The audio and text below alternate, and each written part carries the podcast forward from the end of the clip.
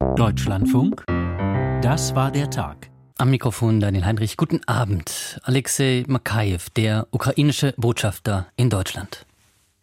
Wir sind immer noch in einem der brutalsten äh, und genozidalen Kriegen, äh, welchen Russland äh, gestartet hat.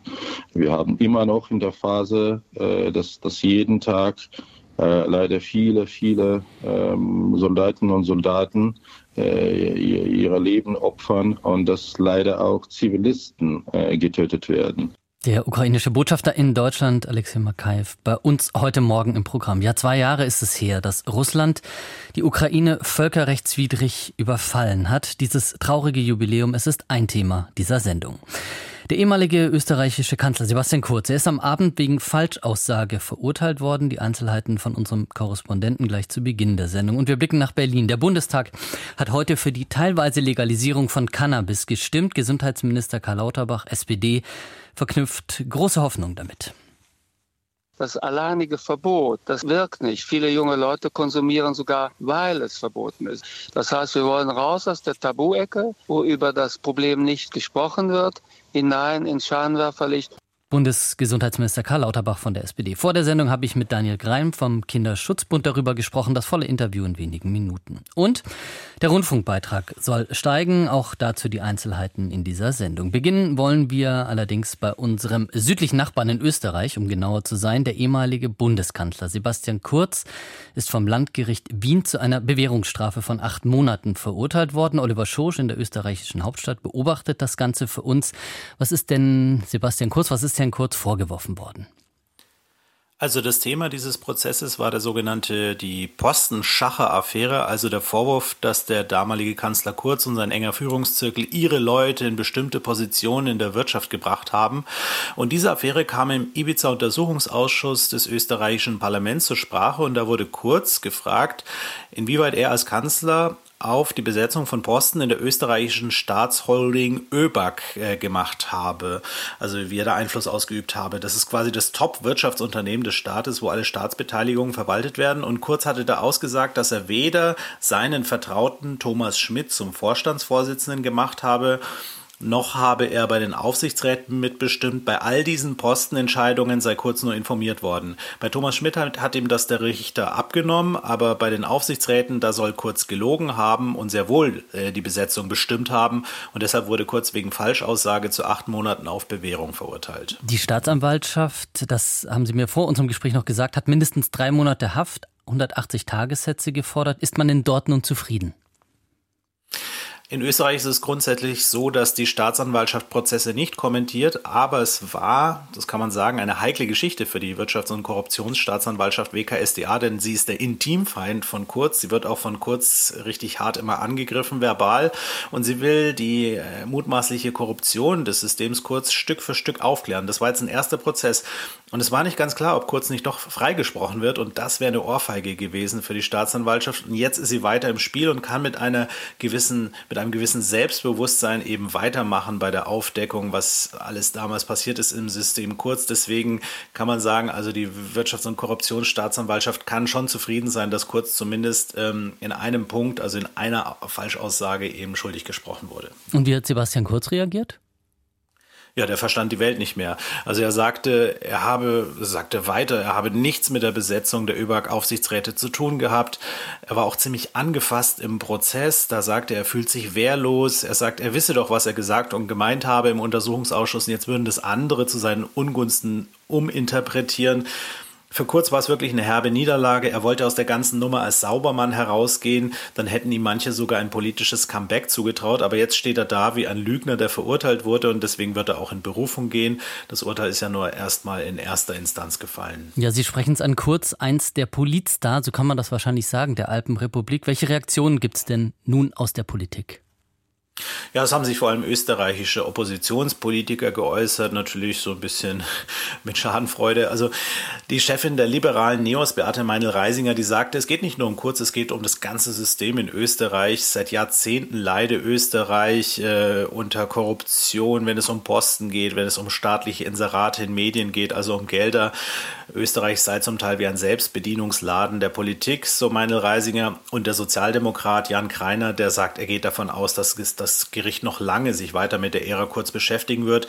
Die Wirtschafts- und Korruptionsstaatsanwaltschaft bereitet in der Tat einen nächsten Prozess vor, der sogar noch heikler werden könnte. Da geht es um die Frage der Inseratenkorruption, also ob äh, die Mannschaft, die Regierungsmannschaft rund um Kurz äh, für Steuergelder geschönte Meinungsumfragen in Auftrag gegeben hat, sodass die Beliebtheit von Sebastian Kurz in den Medien besser aussieht. Mit Einschätzungen aus Wien, Oliver Schosch. Vielen Dank. Von der österreichischen auf die deutsche Hauptstadt auf Berlin. Es ist, das kann man wohl so nennen, eine Zäsur in der Drogenpolitik. Nach jahrzehntelangen Diskussionen rückt die Legalisierung von Cannabis in Deutschland in greifbare Nähe. Der Bundestag hat heute mit klarer Mehrheit eine kontrollierte Freigabe der Droge beschlossen. Wladimir Balzer berichtet. Cannabis ist ab dem 1. April legal in Deutschland. Bedingungen sind kleine Mengen von 25 Gramm unterwegs und 50 Gramm zu Hause. Und nur für den Eigenbedarf, also nicht als Handelsware. Und nur für Volljährige. Ab Sommer dann dürfen Cannabis-Clubs größere Mengen anbauen, aber nur geringe abgeben. Die Vertreter der Regierungsfraktion traten heute im Bundestag, keine Selbstverständlichkeit in der Ampelregierung, geschlossen auf und verteidigten das Gesetz als notwendig, um den Schwarzmarkt zu bekämpfen und damit gegen verunreinigtes Cannabis vorzugehen. Nach der Abstimmung zeigte sich Gesundheitsminister Karl Lauterbach von der SPD zufrieden. Es ist heute ein guter Tag. Eine gescheiterte Drogenpolitik nimmt eine Wende. Und ich glaube, dass wir mit diesen Regeln es schaffen können, den Schwarzmarkt auszutrocknen und die Menschen zu schützen, die bisher Opfer dieses Schwarzmarktes gewesen sind. Zuvor gab es eine auffällig emotionale Debatte, die im Plenum des Bundestags geführt wurde. Von der oppositionellen Union, die das Gesetz abgelehnt hat, gab es viel Kritik, etwa vom Abgeordneten Axel Müller, der selber Erfahrung mit der Strafverfolgung von Cannabiskonsum gesammelt hat. In meiner langen Zeit als Strafrichter habe ich viele Menschen kennengelernt, deren Leben und Gesundheit durch die Droge Cannabis zerstört wurde. Aus der Union kam auch der Einwand, dass gerade die Mengen des Eigenbedarfs von 50 Gramm zu Hause und 25 Gramm unterwegs kaum zu kontrollieren seien. Der CSU-Abgeordnete und Arzt Stefan Pilsinger, der in Bierzelten Wahlkampf gemacht hat, reagierte auf den Vorwurf aus der FDP-Fraktion, dass doch die Droge Alkohol ebenso legal sei. Mit dieser Bemerkung. Das Thema Alkohol und Zigaretten ist ein großes Problem für unsere Gesellschaft. Und es wird zu viel konsumiert. Aber das ist doch kein Argument zu sagen, wir haben da zwei gefährliche Drogen, gerade für Jugendliche und Kinder. Und deswegen brauchen wir weitere gefährliche Drogen. Wir wollen eine Welt mit weniger statt mit mehr Drogen. Und Ihre Konsequenz ist doch, wenn Sie sagen, Alkohol und Zigaretten sind gefährlich, jetzt brauchen wir auch noch Cannabis, weil es ja nicht mehr gefährlich ist. Welche Droge wollen Sie eigentlich als nächstes äh, legalisieren? Kokain, LSD, was ist das nächste? Im Kern drehte sich die Debatte darum, welchen Einfluss ein Verbot oder eben Nichtverbot auf den Drogenkonsum haben. Während Union und AfD die Legalisierung von Cannabis mit Blick auf den Gesundheitsschutz ablehnten, merkte die grüne Abgeordnete Kirsten Kappert-Gonter an, dass Verbote die Gesundheit, gerade von Jugendlichen, nicht geschützt hätten. Und wer im Jahr 24 noch glaubt, die Prohibition hätte irgendwas mit Jugendschutz zu tun, hat wahrscheinlich schon lange keinen Fuß mehr in eine Schule gesetzt. Stolz ist man in der Ampelkoalition auch darauf, dass durch die Legalisierung gerade der Konsum bei jungen Erwachsenen ab 18 wo er besonders hoch ist, transparent kontrolliert und chemische Beimengungen vom Schwarzmarkt vermieden werden könnten. Das Cannabis, was zurzeit illegal gehandelt wird, gilt als unnatürlich und überwirksam. Die Ampelkoalition hat nun also weitestgehend ohne internen Streit und nur mit wenigen Abweichlern in den eigenen Reihen dieses Gesetz durchgebracht. Es beinhaltete auch, neben gesundheitlicher Aufklärung, eine jährliche Überprüfung. Das war auch der SPD-Abgeordneten Heike Behrens wichtig. Wir werden die Umsetzung sehr sorgfältig beobachten. Also die Augen und Ohren offen halten und dann gemeinsam diskutieren, wo gegebenenfalls nachgesteuert werden muss. Jetzt muss das Gesetz noch durch den Bundesrat, wo es aber nur verzögert, nicht aufgehalten werden kann. Eine begrenzte Legalisierung von Cannabis soll kommen. Das hat der Bundestag heute beschlossen. Aus Berlin berichtete Wladimir Balzer. Sprechen wir drüber. Am Telefon ist Daniel Grein vom Kinderschutzbund. Guten Abend. Schönen guten Abend. Gebt das handfrei, das hat Stefan Raab einst getrellert. Ist diese Teillegalisierung nun gut oder schlecht für die Jugend in unserem Land? Also als Kinderschutzbund ist uns natürlich, ist uns natürlich nochmal wichtig zu sagen, dass das nicht für Kinder und Jugendliche legalisiert worden ist, sondern für Volljährige. Ob das sinnvoll ist, es für Erwachsene zu legalisieren oder nicht, da enthalten wir uns eigentlich der Debatte. Für uns ist es wichtig, dass Kinder und Jugendliche in dem Land gut geschützt sind vor verschiedene Arten von Drogen, die für ihre Entwicklung schlecht sind und da gehört äh, Cannabis auch dazu. Deswegen ist es erstmal wichtig, dass es für die nicht legalisiert ist und das auch so festzuhalten. Und ob der Kinder- und Jugendschutz mit der Legalisierung jetzt besonders gut gelungen ist, da kann man, glaube ich, skeptisch sein. Gibt ja auch eine Symbolwirkung, die dieses Gesetz ausstrahlt. Das stimmt. Ich glaube, dass die Symbolwirkung aber etwas überschätzt wird. Wir haben andere Drogen in der Gesellschaft auch, die auf Kinder und Jugendliche ausstrahlen. Und da sind wir trotzdem bei Kindern und Jugendlichen sehr rigide, was den, das Nutzen angeht von den Drogen und so. Und ich glaube, das sollten wir nicht überschätzen. Wir müssen sagen, wenn die Gesellschaft sich an sich entscheidet, hier eine Legalisierung vorzunehmen, dann muss sie aber auch sagen, wie sie Kinder und Jugendliche, für die sie ja nicht legalisiert, auch schützt. Das Argument von Bundesgesundheitsminister Karl Lauterbach, SPD, ist ja auch, man will das raus aus der Illegalität holen, sozusagen ins Licht zerren, hat er, glaube ich, so formuliert oder so ähnlich. Was sagen Sie denn dazu? Ja, ich glaube, das Problem ist die Lösung dieses Gesetzes, die das quasi vielleicht ans Licht zerrt, aber dann trotzdem irgendwie im Privaten verhandelt. Äh, das ist aus unserer Sicht einer der Hauptkritikpunkte auch aus einer Kinder- und Jugendschutzsicht, dass ja nicht irgendwie eine legale Abgabe in Geschäften unter Vorlage eines Ausweises oder sowas erfolgt, sondern quasi im privaten Kontext angebaut wird oder in Cannabis-Clubs angebaut wird, was ja auch quasi ein mehr oder weniger privater Kontext ist und der sehr schwer zu kontrollieren und zu handeln ist. Also so viel ans Licht gezerrt ist da nicht, zumindest aus der Sicht der Fragestellung, können wir Kinder und Jugendliche vor dem Zugriff da eigentlich besonders gut schützen. Wobei die Menge ja begrenzt werden soll. Genau, die Menge ist begrenzt, aber die muss ja auch irgendjemand kontrollieren. Also zum Beispiel ist ja die Regelung so, dass ich äh, in meine Privatwohnung jetzt legal an anbauen darf. Da steht im Gesetz, dass der Zugriff von Minderjährigen äh, ich muss das schützen vor dem Zugriff von Minderjährigen. Aber wie ich das mache, kann eigentlich erst im Nachhinein irgendwie kontrolliert werden. Wir haben ja auch die Unverletzlichkeit der Wohnung. Wie soll denn eine Behörde kontrollieren, ob Kinder und Jugendliche da Zugriff haben? Das Gleiche gilt für diese Cannabis-Clubs im Grunde auch. Es ist, finde ich, viele von den Regelungen sind vielleicht gut gemeint, aber lassen sich jugendschutztechnisch sehr schwer kontrollieren und umsetzen. Ich sag's mal flapsig, könnte man das nicht alles auch auf Alkohol anwenden und sozusagen jedes Gesetz dann ad absurdum führen? Weil ob zu Hause Bier getrunken wird, kann ja auch keiner kontrollieren eigentlich. Nee, aber die Abgabe ist relativ anders geregelt. Da haben wir ein Geschäft, das verkauft das und äh, da sollten Sie gefragt werden, ob Sie volljährig sind. Im Zweifel legen Sie einen Ausweis vor und ob Sie das natürlich dann weitergeben, ist eine andere Frage. Aber Sie stellen das nicht selber her. Sie können in Ihrem Keller, sollten Sie auch keinen Schnaps brennen. Auch dazu bräuchten Sie eigentlich eine Erlaubnis. Das ist bei dem Gesetz jetzt anders. Deswegen hielte ich eine Regelung, wie sie ursprünglich im Koalitionsvertrag auch mal so angeteasert wurde, zertifizierte Geschäfte oder meinetwegen Apotheken oder ähnliches, wo Fachpersonal ist, das quasi gegen Überprüfung des entsprechenden Alters und der entsprechenden Abgabemenge das kontrolliert und wo auch so ein Aufklärungsgespräch und Prävention stattfinden kann, das hielt ich eigentlich, wenn man schon legalisieren will, den, für den geeigneteren Weg. Mhm. So haben wir eine Legalisierung, die das so in das halbprivate und unkontrollierbare verschiebt und ich glaube, das tut der ganzen Idee einer Legalisierung auch nicht gut. Wobei es ja momentan gar keine Regelungen gibt. Das ist richtig. Im Moment haben wir halt ein illegales und dann einen Schwarzmarkt. Der ist aber für Kinder und Jugendliche, wird es vorher und nachher illegal sein.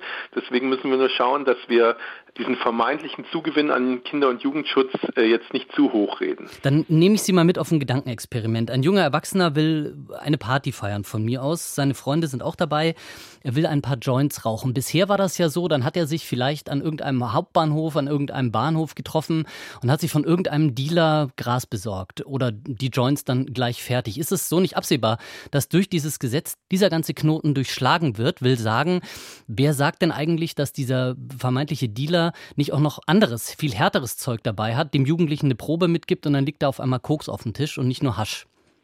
Genau, zum einen reden wir jetzt über hoffentlich einen jungen Volljährigen.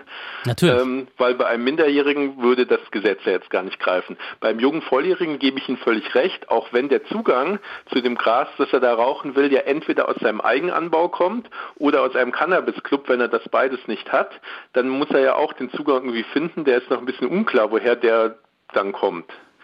Also in ihrem Gedankenexperiment muss dieser junge Mensch ja trotzdem irgendwie an, an das Gras kommen.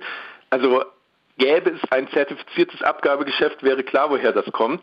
Und dann wäre es auch sauberer Stoff, würde ich mal sagen. Dann könnte ich auch sicherstellen, dass keine härteren Drogen mit im Spiel sind und ähnliches.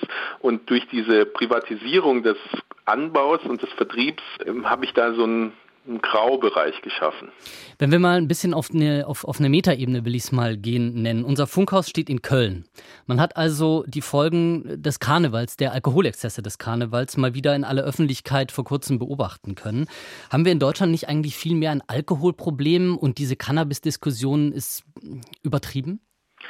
Ja, ich glaube, dass wir zu ungleichgewichtig äh, debattieren. Hm. Ich glaube, dass wir, was die Entwicklung von Kindern und Jugendlichen angeht, schon bei allen Drogen schauen müssen, dass wir da ein Problem haben. Das könnten wir bei Alkohol auch deutlich intensiver führen, die Debatte.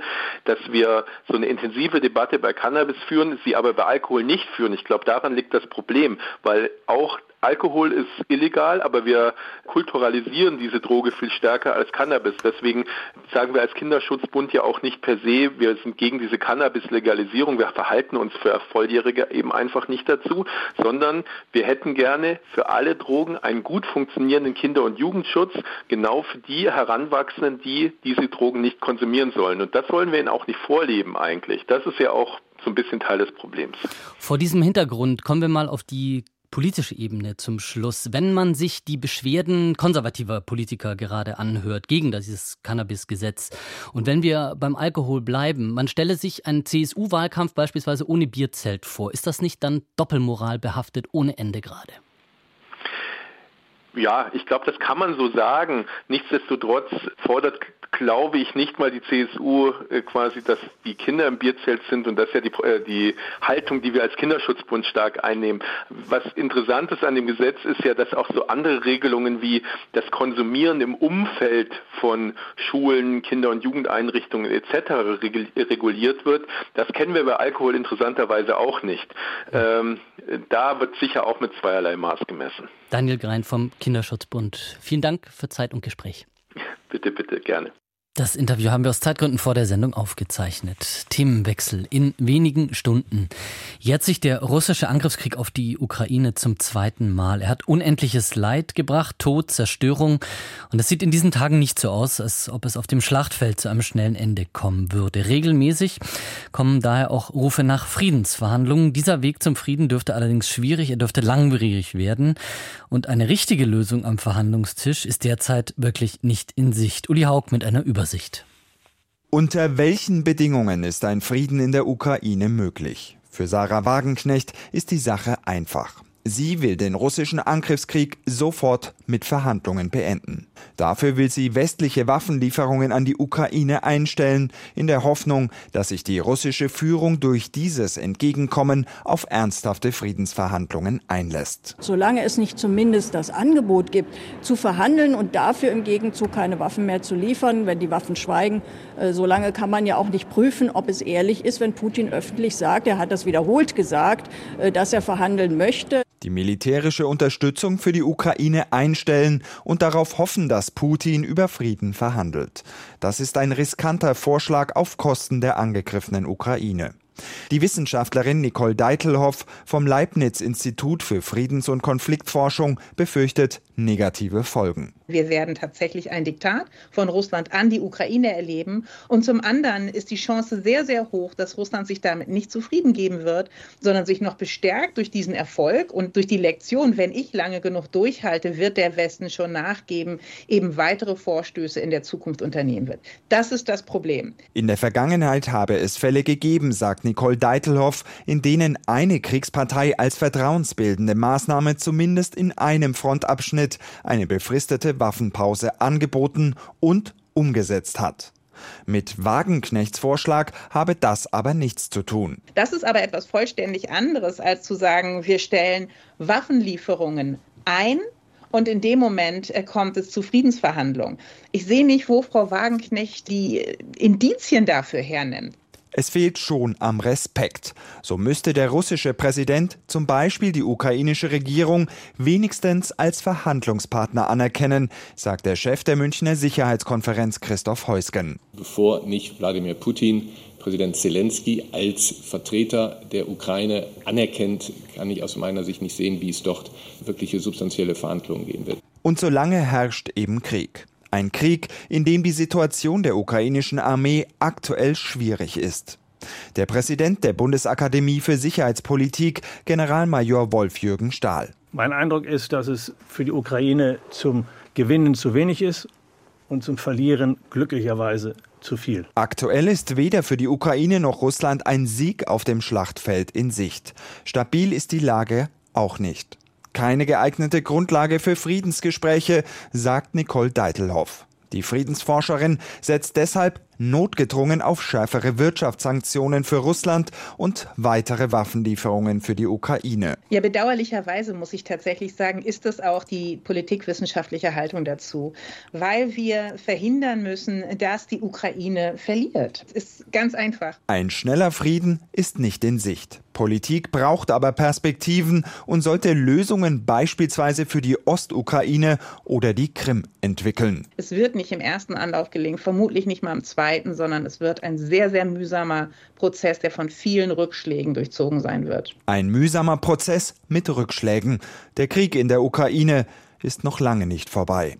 Uli Haug berichtete. Und ein Hörtipp an dieser Stelle auf unseren Podcast Der Tag, den Sie in unserer DLF-Audiothek hören können.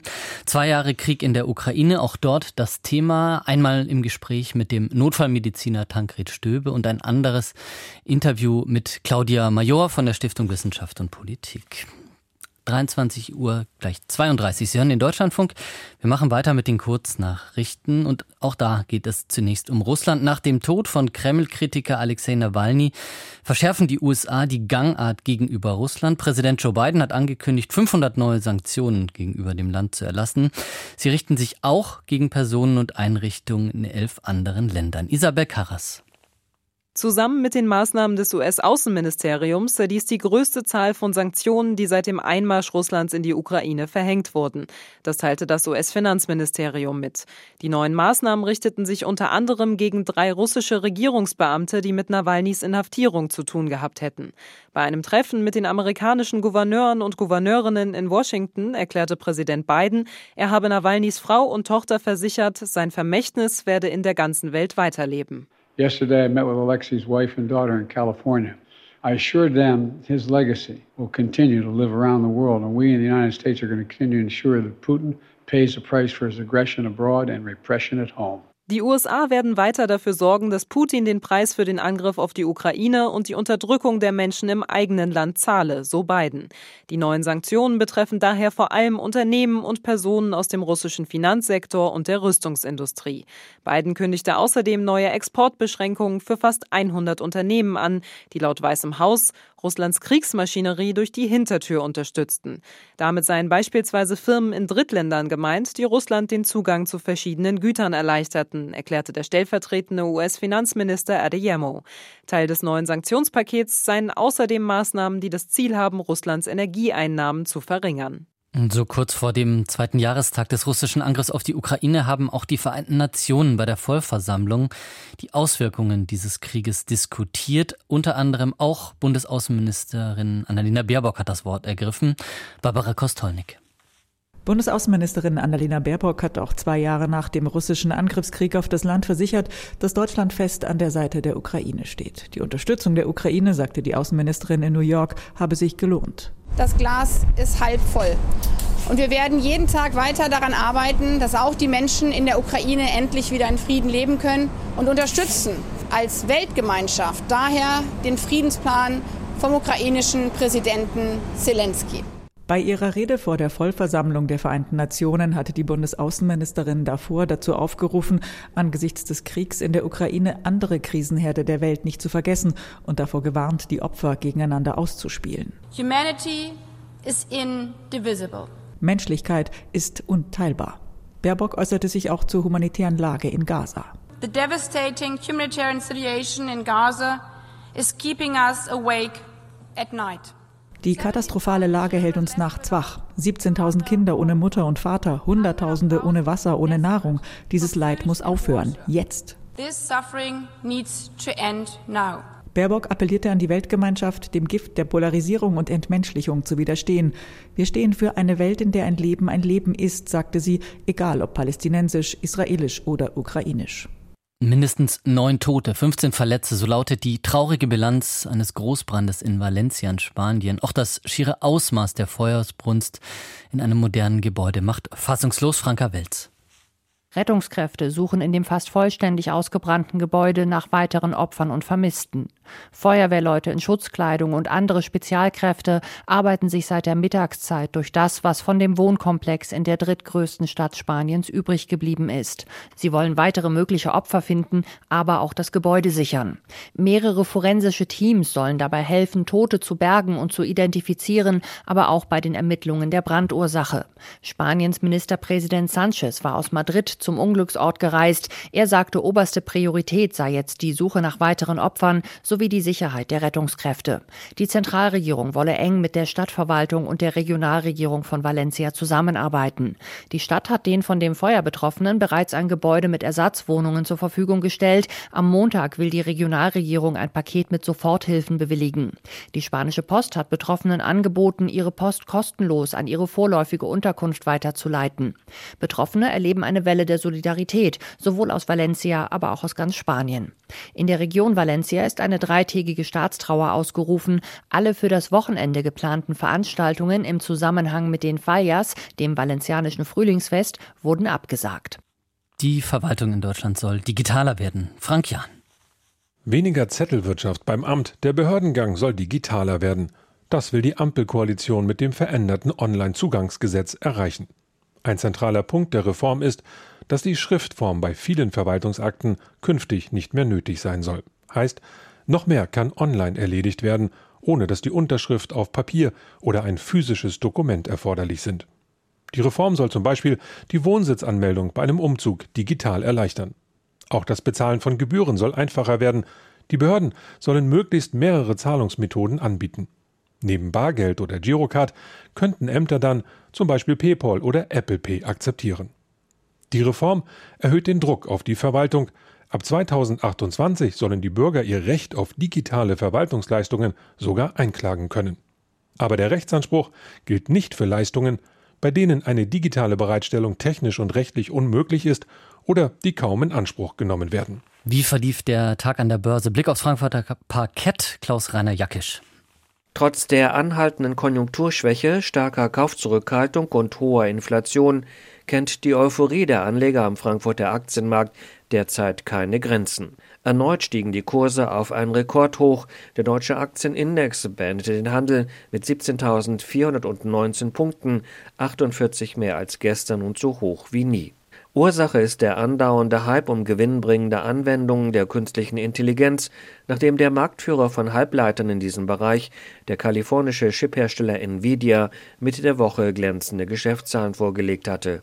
Neben den Hightech-Werten waren hierzulande erneut Automobilaktien gefragt. Solide Geschäftszahlen und niedrige Bewertungen führten auch heute dazu, dass Anleger zugriffen. Aktien von BMW, Mercedes und VW legten um bis zu 1,6 Prozent zu. Im Mittelpunkt standen aber die Quartalsberichte von drei DAX-Schwergewichten, der Allianz, der Deutschen Telekom und von BASF. Der weltgrößte Chemiehersteller leidet weiterhin massiv unter den heftig gestiegenen Energiepreisen und schreibt rote Zahlen. Die Aktie gab um 0,5 Prozent nach. Wesentlich besser das Zahlenwerk der Deutschen Telekom, dank eines starken Kundenwachstums und hoher Kundenzufriedenheit. Die Aktie gab dennoch ein Prozent nach. Und auch bei der Allianz zeigten sich die Anleger unzufrieden, obwohl Deutschlands führender Versicherungskonzern seinen Betriebsgewinn im vergangenen Jahr um fast sieben Prozent steigern konnte und die Dividende um über 20 Prozent auf 13,80 Euro anheben will. Das Papier büßte rund 3,4 Prozent an Wert ein und war damit der größte Verlierer im DAX. Die Ankündigung kam nicht wirklich überraschend, trotzdem ist das Entsetzen relativ groß. Meyer Burger, Hersteller von Solarmodulen, bereitet die Schließung seines Werks im sächsischen Freiberg vor. Einer der größten Hersteller von Solarmodulen in Europa will sich also aus Deutschland zurückziehen, zumindest teilweise. Wie konnte es soweit kommen? Ann-Kathrin Büsker berichtet. Man werde seine Geschäfte in den USA ausbauen. Eine neue Modulfabrik ist im US-Bundesstaat Colorado geplant. Meyer Burger will hier vom Inflation Reduction Act profitieren. Das Europageschäft des Solarherstellers lief zuletzt schlecht. Meyer Burger macht günstige Solarmodule aus China dafür verantwortlich. Diese würden den europäischen Markt regelrecht überschwemmen, beklagen auch andere Unternehmen. Meyer Burger hatte sich entsprechend Hilfe der Bundesregierung erhofft. Wir haben in den letzten Wochen mehrere Gespräche geführt mit dem Unternehmen. Das war ein intensiver und vertrauensvoller Austausch. Ließ ein Sprecher des Wirtschaftsministeriums heute in Berlin wissen. Doch Unterstützung stockt auf parlamentarischer Ebene. Die Regierungsfraktionen konnten sich bislang nicht auf das Solarpaket 2 verständigen. In dessen Rahmen wollten SPD und Grüne einen sogenannten Resilienzbonus einführen, ein Aufschlag auf die Einspeisevergütung, wenn für Solarstromanlagen Produkte von deutschen oder europäischen Herstellern genutzt werden. Die FDP lehnt dies ab. Der FDP-Bundestagsabgeordnete Frank Schäffler kommentierte die Schließung der Fertigung von Meyer Burger auf der Plattform X mit den Worten: Wenn ein Geschäftsmodell nur mit Subventionen funktioniert, ist es keines. Sachsens grüner Energieminister Wolfram Günther warnte davor, zum zweiten Mal eine strategisch wichtige Branche zu verlieren. CDU-Ministerpräsident Michael Kretschmer forderte die Bundesregierung auf, sich jetzt auf den rettenden Resilienzbonus zu einigen. Das Wirtschaftsministerium in Berlin kündigte an, Exportkreditgarantien für das Unternehmen zu übernehmen, zu Bedingungen. Meyer Burger hat ja noch einen weiteren Standort, nämlich auch in Sachsen, in Hohenstein-Ernsthal. Und mit dieser Exportgarantiezusage ist eben auch ein Erhalt dieses Standortes verbunden so der Sprecher des Ministeriums. Darüber hinaus fertigt Meyer Burger in Bitterfeld-Wolfen in Sachsen-Anhalt Solarzellen. Eine Erweiterung dieses Werkes war im letzten Jahr auf Eis gelegt worden, auch zugunsten von Investitionen in den USA. Berichtet Ann-Kathrin Büsker. Die Kommission zur Ermittlung des Finanzbedarfs der Rundfunkanstalten, kurz KEF, hat ihre Empfehlung abgegeben. Der Rundfunkbeitrag soll ab 2025 um 58 Cent steigen. Das ist weniger als ARD, ZDF, Deutschlandradio gerne gehabt hätten. Aus Sicht einiger Bundesländer ist dennoch jede Erhöhung zu viel. Claudia van Laak blickt auf die Debatte. Der Rundfunkbeitrag soll steigen, aber nicht so stark, wie es sich ARD, ZDF und Deutschlandradio wünschen. Die Rundfunkanstalten hatten einen Finanzbedarf angemeldet, der zu einem monatlichen Rundfunkbeitrag von 19,94 Euro geführt hätte, also 1,58 Euro mehr als bislang. Die Kommission zur Ermittlung des Finanzbedarfs der Rundfunkanstalten, kurz KEF, war damit nicht einverstanden und hat den Gesamtbetrag um mehr als zwei Drittel gekürzt, stärker als früher. Der Vorsitzende der KEF, Martin Dezel. Die Frage ist, welcher Betrag aus Sicht der Kommission machbar ist, realistisch ist und den sehen wir mit der Anhebung von 58 Cent pro Monat. Die Erhöhung um 58 Cent auf dann monatlich 18,94 Euro pro Haushalt zu Beginn des nächsten Jahres sei erforderlich, damit ARD, ZDF und Deutschlandradio ihren gesetzlichen Auftrag erfüllen könnten, so der Vorsitzende der Kommission. Plus 58 Cent, diese Erhöhung läge deutlich unter der Inflationsrate. Wenn wir also das Wort Beitragsstabilität in den Mund nehmen würden, würde ich sagen, Haken dran, nominell erreicht, relativ deutlich übererfüllt. In einer ersten Reaktion erklärte die ARD, eine Finanzierung der Zukunftsaufgaben sei damit nicht sichergestellt. Die ARD wünscht sich also mehr Geld. Einige Ministerpräsidenten wollen, dass die Sender stärker sparen. Bayern, Berlin, Sachsen-Anhalt, Niedersachsen, Mecklenburg-Vorpommern und Brandenburg haben sich bereits vorab grundsätzlich gegen eine Erhöhung ausgesprochen. Bayerns Ministerpräsident Markus Söder sagte beim politischen Aschermittwoch: Alle müssen sparen, liebe Freundinnen und Freunde, auch die Sender. Ich sag's für Bayern klar, wir stehen echt zum öffentlich-rechtlichen. Aber unsere Zeitung und andere haben auch keine Gebühren. Ich sage ja, Gebühren habt ihr, aber wir stimmen einer Erhöhung von Gebühren nicht zu, liebe Freundinnen. Dabei bleibt es, ja. Aus der Berliner Senatskanzlei hieß es, es gehe vor allem darum, das Vertrauen in die Glaubwürdigkeit des öffentlich-rechtlichen Rundfunks zurückzugewinnen und neu zu begründen. Eine Anhebung des Rundfunkbeitrags zuzustimmen wäre deshalb der falsche Weg. Brandenburgs SPD-Medienstaatssekretär Benjamin Grimm sagte im Deutschlandfunk: Wir wollen in einem verfassungsgemäßen Verfahren dazu kommen, dass wir hier Reformen gemeinsam angehen, die dann wirklich Einsparungen bringen, so dass eine Erhöhung des Rundfunkbeitrags nicht mehr notwendig ist. Die Kommission zur Ermittlung des Finanzbedarfs der Rundfunkanstalten KEF sieht die Äußerungen der Landesregierungen kritisch und verweist auf das gemeinsam vereinbarte Verfahren. KEF-Vorsitzender Dezel. Medienpolitik hat in diesem Stadium nichts mehr verloren. Hier geht es nur um die Frage der beiden Aspekte bedarfsgerechte Finanzierung und Belastung der Bürger. Wenn man es also unter dem Aspekt jetzt des Zeitpunktes sieht, ist die Politik wieder zu spät. Sollten Landesregierungen und Parlamente eine Erhöhung von 58 Cent nicht beschließen, könnte das Thema wieder vor dem Bundesverfassungsgericht landen. 2021 hatten die Rundfunkanstalten in Karlsruhe gewonnen. Der monatliche Beitrag stieg daraufhin auf 18,36 Euro. Claudia van Laak berichtet äh, nochmal ein Hörtipp an dieser Stelle. Unsere Kommentarsendung ebenfalls nachzuhören in unserer Audiothek-App, beschäftigt sich ebenfalls mit der Empfehlung der KEF zum Rundfunkbeitrag. Wir blicken nochmal auf das politische Berlin. Auf eine gelinde gesagt irritiert wirkende Bundesinnenministerin Nancy Faeser, SPD, so kann man das wohl sagen. Der Grund, die Union will mit der Ampelkoalition nicht weiter über einen besseren Schutz des Bundesverfassungsgerichts sprechen. CDU, CSU haben gestern erklärt, sie sehen keinen Bedarf, das höchste deutsche Gericht stärker vor dem Einfluss extremer Parteien zu schützen. Die Innenministerin kritisiert das scharf, ist damit nicht alleine. Auch der Deutsche Anwaltsverein hält die Entscheidung für nicht nachvollziehbar. Gudula Geuter berichtet. Über das Bundesverfassungsgericht als jüngstes Verfassungsorgan steht recht wenig im Grundgesetz. Das bedeutet, die Regeln zum Beispiel für die Wahl der Richter könnte mit einfacher Mehrheit der Abgeordneten im Bundestag geändert werden. In Polen wurde das dortige Verfassungsgericht mit neuen Verfahrensregeln praktisch lahmgelegt.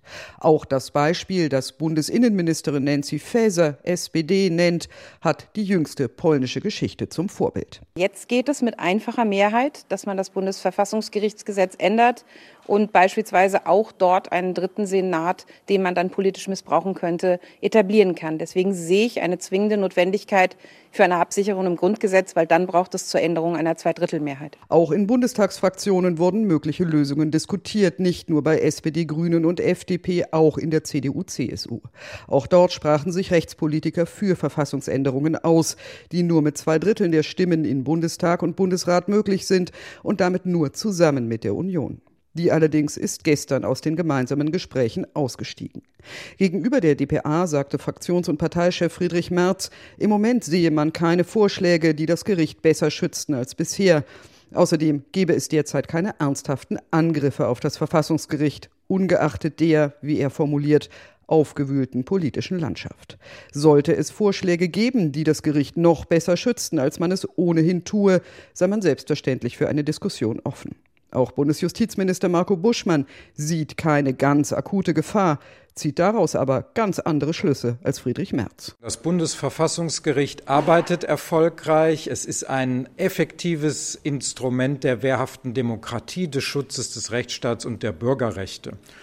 Trotzdem ist es ja klug, vielleicht in Zeiten, wo es gerade keine akute Gefahr gibt, sich Gedanken zu machen, ob unter bestimmten Bedingungen diese wichtige und zentrale Arbeit nicht auch obstruiert werden könnte. Und deshalb glaube ich, dass es nicht tagespolitisch dringend ist, aber dass es klug wäre, die jetzige Phase, wo es eine breite Mehrheit seriöser Demokraten gibt, zu nutzen, um diese Arbeitsgrundlagen abzusichern. Und der FDP-Politiker betont, meine Hand bleibt ausgestreckt. Deutlich schärfer formulierte Innenministerin Faeser, die Union tue nicht genug, um die Demokratie und den Rechtsstaat vor Sabotage zu schützen. Es geht um staatspolitische Verantwortung in diesem Bereich und nicht um Fundamentalopposition. Es gilt erst der Staat, dann die Partei. Ein Vorschlag aus den Reihen der Unionsfraktion hatte für Irritationen gesorgt.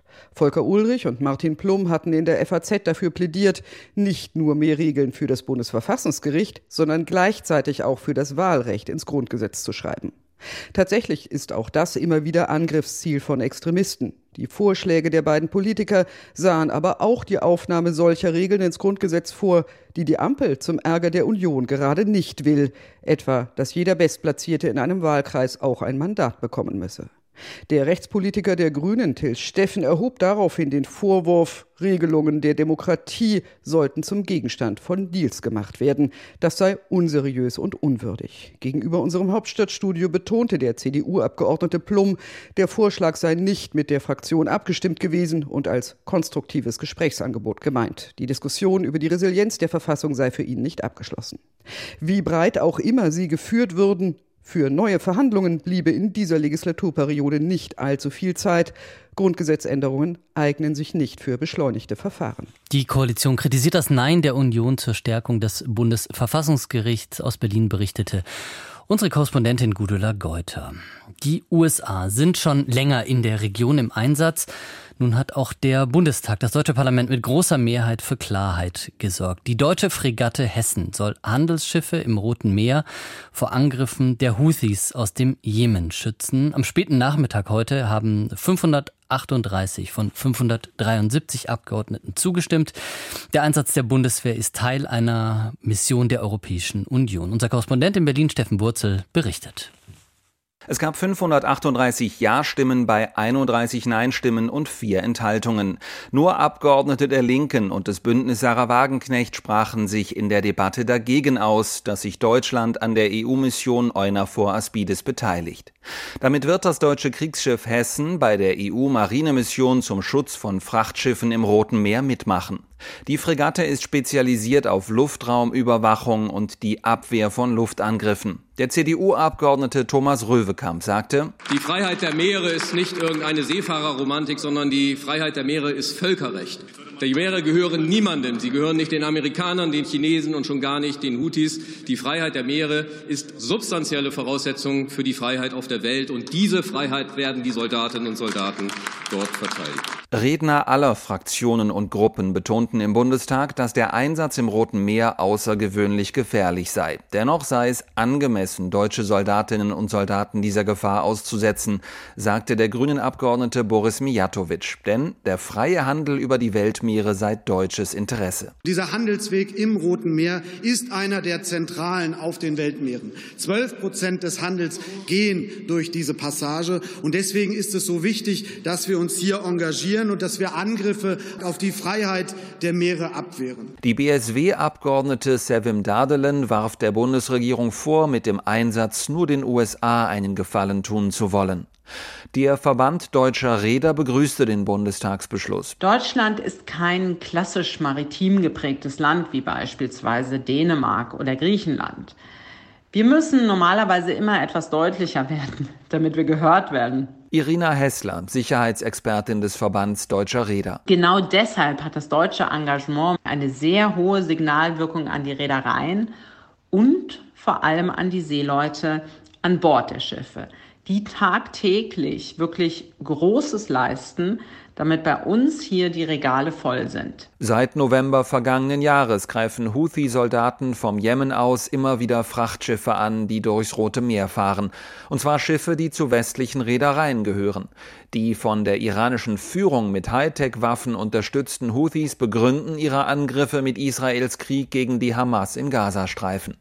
Auch die Hamas wird von der Führung in Teheran unterstützt. Der CDU-Politiker Jürgen Hart forderte in der Bundestagsdebatte, diesen Aspekt des deutschen Bundeswehreinsatzes nicht zu vergessen. Der Iran ist einer der Sponsoren, einer der Treiber dieses Verhaltens der Houthis gegen die Schiffe. Und deswegen muss der Iran in den Fokus genommen werden. Schiffe aus Iran-freundlichen Staaten wie etwa aus China werden überwiegend verschont von den Houthis.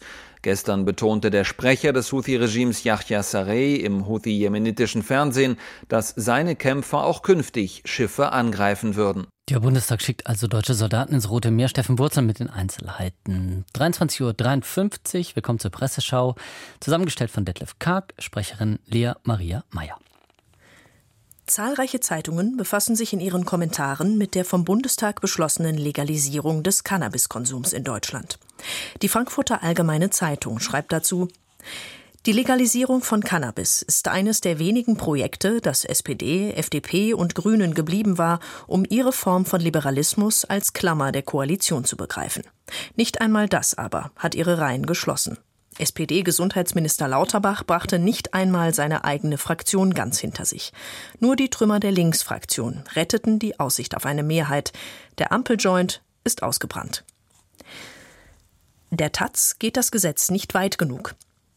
Das Gesetz, so wie es jetzt ist, kann nur der Anfang sein. Eigenanbau und Cannabisclubs werden die derzeitige Nachfrage nicht befriedigen können. Die inzwischen als solche bezeichnete zweite Säule, also Anbau und Verkauf unter staatlicher Lizenz, muss so schnell wie möglich dazukommen und nicht nur in wenigen punktuellen Modellprojekten. Die Schwäbische Zeitung aus Ravensburg sieht es so.